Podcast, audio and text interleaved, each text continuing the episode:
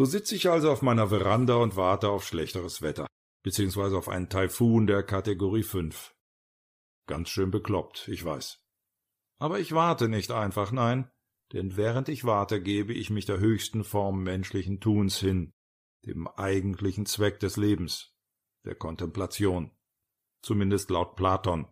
Aber nicht nur laut Platon, auch laut Pythagoras, Anaxagoras, Aristoteles, Philon von Alexandria, Plotin, Augustinus, Cassanius, Pomerius, Bernard von Clairvaux, Albertus Magnus, Thomas von Aquin, Buenaventura, Meister Eckhart, Petrarca, Boccaccio, Teresa von Avila, Montaigne, Pascal, Rousseau, Kant, Schelling, Hegel, Schopenhauer, Nietzsche, Dilthey, Jaspers und Christian Anders.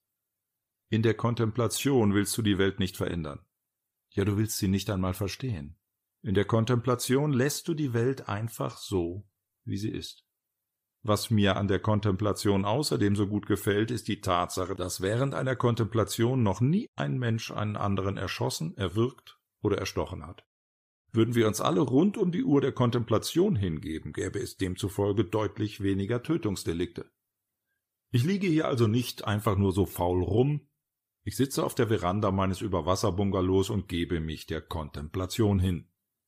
Während dieses täglichen Rituals nehme ich auf der äußerst bequemen Sonnenliege Platz, unter einem Vordach vor den Strahlen der Sonne geschützt, und richte meinen Blick über die türkisfarbene Lagune hinweg auf den Mont Otemanu, das Überbleibsel des Zentralschlots eines erloschenen Vulkans, der sich im Zentrum des Atolls aus dem Dunkelgrün der tropischen Vegetation erhebt und der bis hinauf zu seinem Gipfel bewachsen ist. Es gibt geführte Touren auf den Gipfel, aber ohne mich. Ich werde mir doch diesen magischen Anblick nicht entzaubern, indem ich darauf klettere. Das wäre doch blanker Größenwahn gepaart mit blindem Aktionismus und Respektlosigkeit. Alles müssen die Leute sich unterwerfen, indem sie es en Detail betrachten, betreten, begrapschen, besteigen und damit in Besitz nehmen. Das ist der Imperialist in uns.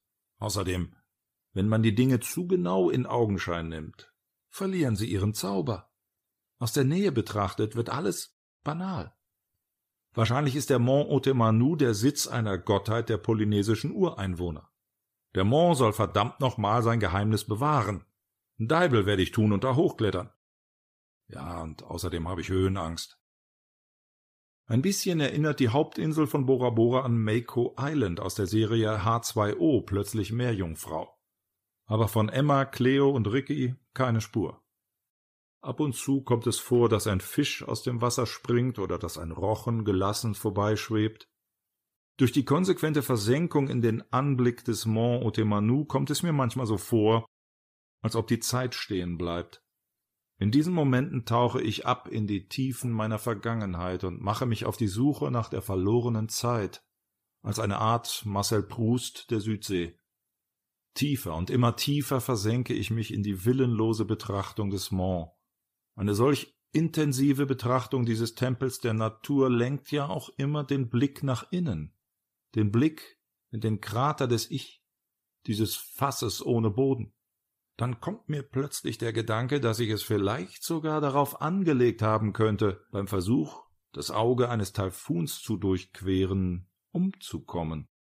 Schließlich hatte ich mein gesamtes Hab und Gut verkauft und eigentlich alle Brücken hinter mir abgebrochen. Ich kann das nur vermuten. Man kennt sich ja selbst am wenigsten. Ziel der Kontemplation ist natürlich nicht die Erforschung des Ich, ein Unterfangen, das nie beendet werden kann. Zu ausgedehnt und unerforschlich ist dieses Höhlensystem, sondern dessen Auflösung, was mir auch hin und wieder gelingt, bis Hunger, Durst oder Harndrang mich ins Hier und Jetzt zurückholen. Der Mond zeigt sich je nach Tageszeit und Wetterlage in immer neuen Farben, Schattierungen und Facetten ganz zu schweigen von der vorgelagerten Lagune, die in fünfzig bis hundert Variationen der Farbe blau schimmert. Von der tropischen Thermik emporgetrieben, ballen sich schneeweiße Wolkentürme, die bald von der Tropopause aufgehalten werden, wo sie, da sie nicht weiter aufsteigen können, einen gigantischen Amboss bilden. Dann diese unglaublichen Sonnenauf- und Untergänge, die das gesamte Spektrum der sichtbaren Farben in den Morgen- bzw. Abendhimmel zaubern, vom allerzartesten Violett bis zum dunkelsten Rot zeigt die gesamte Palette des sichtbaren Lichts hier regelmäßig, was sie drauf hat. Sogar Grün ist darunter. Vom Unterhaltungswert her kommt da keine Netflix-Serie mit. Unterstützt wird mein Kontemplationsprojekt durch einen vorzüglichen, ergonomisch geformten Liegestuhl, der sich immer wieder aufs Neue als derartig bequem erweist, dass man das Gewicht des eigenen Körpers nicht mehr spürt und zu schweben scheint. Das führt dazu, dass mir normale Stühle wie drüben im Restaurant mittlerweile unbequem wie Nagelbretter vorkommen. Die Polsterung des Liegestuhls ist nicht zu weich und nicht zu hart und schmiegt sich dem Körper auf wunderbare Weise an. Die Nackenrolle ist höhenverstellbar, so dass man nahtlos zwischen Lese-, Kontemplations- und Nickerchenstellung wechseln kann. Es wäre ein Ding der Unmöglichkeit, sich auf diesem exquisiten Möbelstück wund zu liegen. Noch erstaunlicher ist es, dass der Liegestuhl sich als lang genug erweist, um der Länge meines Körpers gerecht zu werden. Am Fußende habe ich sogar noch einen Puffer von zehn Zentimetern. Alles in allem komme ich mir auf diesem Liegestuhl vor wie Hans Kastorp auf seinem Balkon während der vor- und nachmittäglichen Liegekur im Sanatorium Berghof in Davos. Nur dass die Glieder Hans Kastorps 1600 Meter und meine lediglich einen Meter über dem Meeresspiegel ruhen. So liege ich auf meinem Stuhl wie ein Astronaut in seiner Raumkapsel und starte täglich aufs Neue in dieses Universum aus Farben, während laue Südseelüfte meinen Körper umschmeicheln und sich hinter dem Mont schneeweiße Südseewolken türmen. Akustisch untermalt wird das Ganze von der stets unaufdringlich plätschernden Lagune. Hin und wieder erhebe ich mich von meinem Astronautensessel gehe zwei Stufen hinab und lasse mich in die Lagune gleiten, um ein wenig zu schwimmen. Hier bin ich Mensch, hier darf ich's sein. Gut, bei dem Preis ist das ja wohl auch das Mindeste. Denn auf der anderen Seite ist das hier ja einer der teuersten Urlaubsorte des Planeten. Vielen Dank, Tony Marshall. Der hat mir ja diesen Floh ins Ohr gesetzt. Hätte er nicht von Spiekeroog singen können? Da wäre auch die Anreise nicht so weit gewesen. Manchmal kommt es mir vor, als ob ich mich inmitten einer Filmkulisse befinde. Irgendetwas zwischen Potemkinschem Urlaubsdorf und der Truman Show. Und die ganzen Honeymooner um mich herum sind Schauspielerinnen und Schauspieler. Die meisten Bungalows sind Attrappen und der Mont da drüben ist eine Trompe-l'œil-Malerei auf einer gigantischen Leinwand. An anderen Tagen erweckt das Südsee-Ensemble den Eindruck eines überdimensionierten Hallenbads und ich denke, dass ich mir die lange Anreise auch hätte sparen können, um ins Tropical Islands, 60 Kilometer südlich von Berlin zu fahren. Ursprünglich hatte ich die Wartezeit ja nutzen wollen, um zwei seit langem von mir geplante wissenschaftliche Abhandlungen zu schreiben.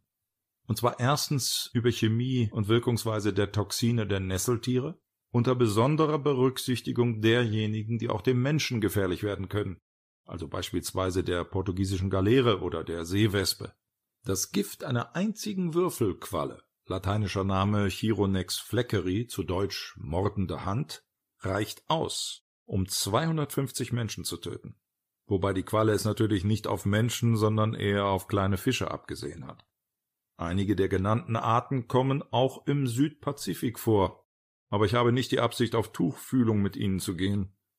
Auch über einige Hypothesen zur bis heute nicht geklärten Evolution des Nesselkapselmechanismus wollte ich eine Abhandlung schreiben. Diese Nesselkapseln besitzen nämlich erstaunliche Eigenschaften. Die im Innern der Kapseln auf den Tentakeln der Nesseltiere verborgenen Miniaturharpunen werden bei Berührung innerhalb von 700 Nanosekunden mit einer Endbeschleunigung von über 5 Millionen G explosionsartig aus den Kapseln herausgeschleudert. Zum Vergleich ein Jetpilot ist maximal 10 G ausgesetzt. Fakten, über die in Kenntnis gesetzt zu werden die breite Öffentlichkeit ein Recht hat. Alle zum Verfassen dieser Aufsätze notwendigen Materialien hatte ich auf der Festplatte meines Laptops gespeichert.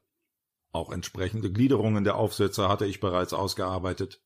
Doch als ich Ende November mit dem Schreiben beginnen wollte, rutschte mein Laptop ganz langsam über die Rampe des leicht nach unten geneigten Fußteils des Liegestuhls und plumpste in die Lagune.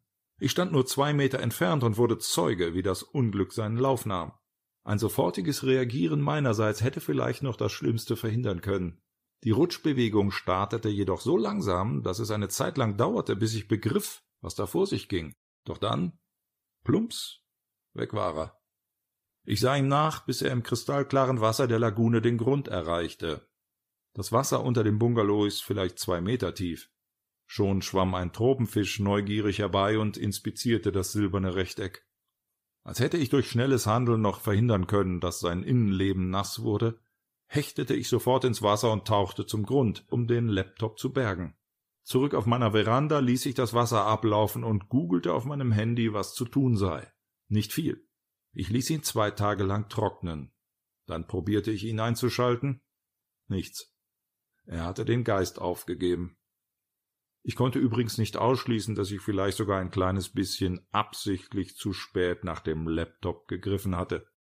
Zwar hatte ich die Dokumente für meine Abhandlungen in der Cloud gespeichert, aber ich hatte keine Lust mehr, einen neuen Laptop zu kaufen, weil ich zu diesem Zweck nach Tahiti hätte fliegen müssen. Zu viel Remidemi. Ich betrachtete den Ausfall meines Laptops als ein Zeichen der polynesischen Gottheit, die drüben auf dem Mont wohnt, und widmete mich von Stund an umso mehr der Betrachtung desselben. Oh!